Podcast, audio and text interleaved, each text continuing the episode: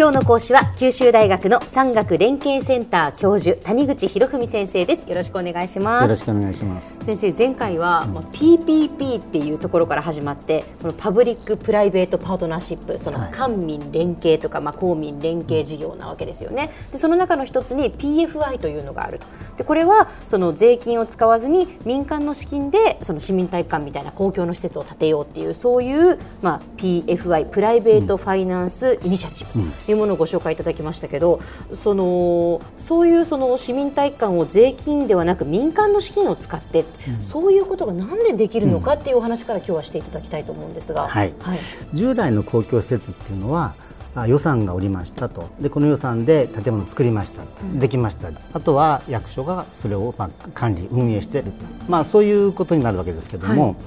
結局その公共施設を作っておしまいというんではなくてその後その施設がどのくらい持つかどのくらいコストがかかるからそのそこにどのくらいのお客さんが来るか、まあ、そういうところまで本当はちゃんと考えないといけないんですけども、はい、あまあ、どうせ税金でやるんでそこでもうあんまり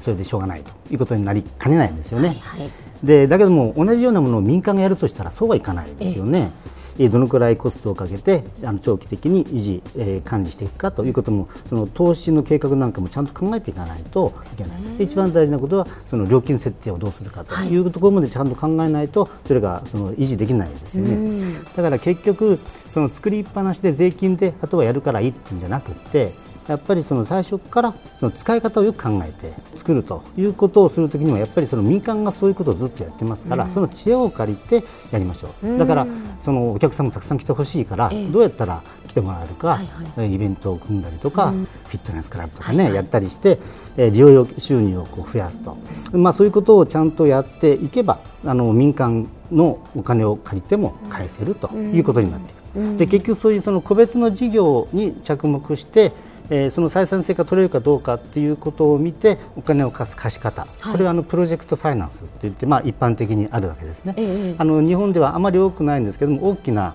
インフラとかプロジェクト大きなプロジェクトの場合にはそのプロジェクトだけを見てその親会社のその担保価値がどうかとかっていうこと関係あんまり関係なくですね、うん、あのやるっていう貸し方があるわけです、うん、同じようにその SPC がそのプロジェクトをちゃんと回しますということを見てお金を貸すということができれば民間のお金が入ってくる、うん、まあ、そういうことで、えー、最終的に所有権を市に移転すれば税金がなくても市民体育館が建てられる、まあ、そういうわけになるわけです。でここで大事なことは結局ですねストレートに言えば、その公共施設でまあいわば稼ぐことができる。そういう人に運営を任せて、うん、でその人が稼げるように公共施設を作ってもらうわけですね。でそうすると官は役所は税金が少なくてす、うん、で民間はビジネスチャンスになる。うんで住民から見るとサービスが良くなる、うん、まあ、こういうその三方よし、うん、まあ、こういうスキームを作ろうというのがこの事業の考え方なわけです、ね、なるほど、うん、まあ、でも先生こういうその体育館みたいな利用料が取れるような、まあ、稼げるいわゆる公共施設の場合はいいと思うんですけど、あの前回ですね、そのこの PFI の中には、その例えば刑務所なんかもあるというふうにおっしゃいましたよね、そういうものはじゃあどうやって、そうですよね。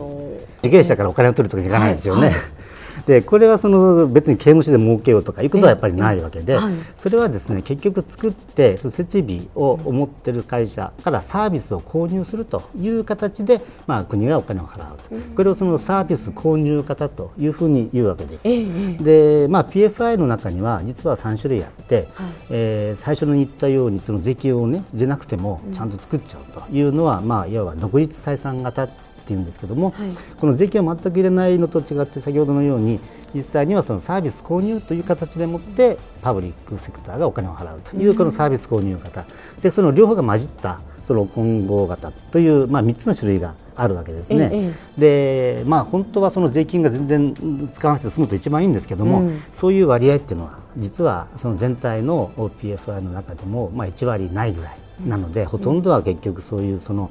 サービス購入型で、えー、税金を払うということは結局、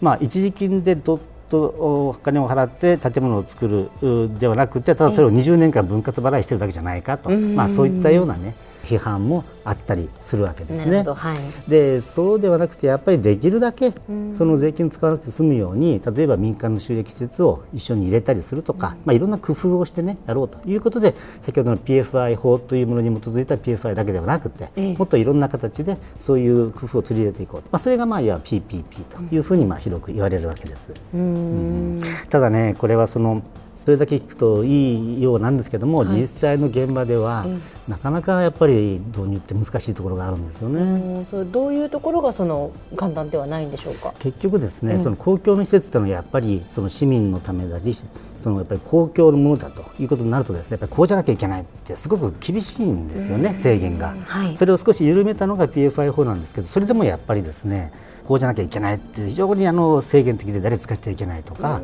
こういう使い方しちゃいけないとか固定観念があるわけ、ね、いっぱいあるわけなんですよ。えー、あの武雄の図書館ってご存知ですか？はい、あの蔦屋が。蔦屋が入ってる,、入ってる。あそこ面白いですよね。えーそんな図書館ってなかなかその普通の公務員の発想からなかなか出てこない。やっぱり武雄市長がねすごい発想だったんですよね。そうですよね、うん、なかなか皆さんそうあのやりましょうというふうになりにくいところはやっぱりその固定観念がどうしても邪魔しているところがあるんだろうと思うんですよね。はい、やっぱりその民間は稼ぐけども役所は稼いじゃいけないとかね、そういうことじゃなくて本当は役所もその経営センスを持ってやると結局最終的には税金が少なくて済むわけですから、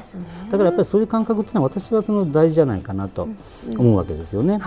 やっぱりその民間の役割がですねだんだん大きくなってきているということなんで今ちょうどその政府がそのアクションプランということで PPPPFI を推進しようということでどんどん動いてるんですけども、単にその財政が厳しいということももちろんありますけども、それだけじゃなくって官しかやっちゃいけないというふうにその規制をねかけてるところをできるだけ変えていこうという考え方で動いてるんだというふうに私は思います。はい、では先生今日のまとめをお願いします。はい、あの公益公共を担うというのはまあこれまでどうしてもその役所官だというふうなのがあってですね、はい、民間にはそういう公共サービスとかまちづくりとか任せられないというふうな、まあ、考え方で、まあ、これまではやってきてるわけですけれどもいやこれからはやっぱりその民間企業とか NPO も非常に大事なその公共を担う担い手ですから、まあ、そういった政策作りとかあるいはプロジェクト作りそこに最初から参画してそしてまあ一緒に社会を作っていきましょう、まあ、そういう時代に今なってるんではないかと思います。はい今日の講師は九州大学産学連携センター教授の谷口博文先生でした。どうもありがとうございました。どうもありがとうございました。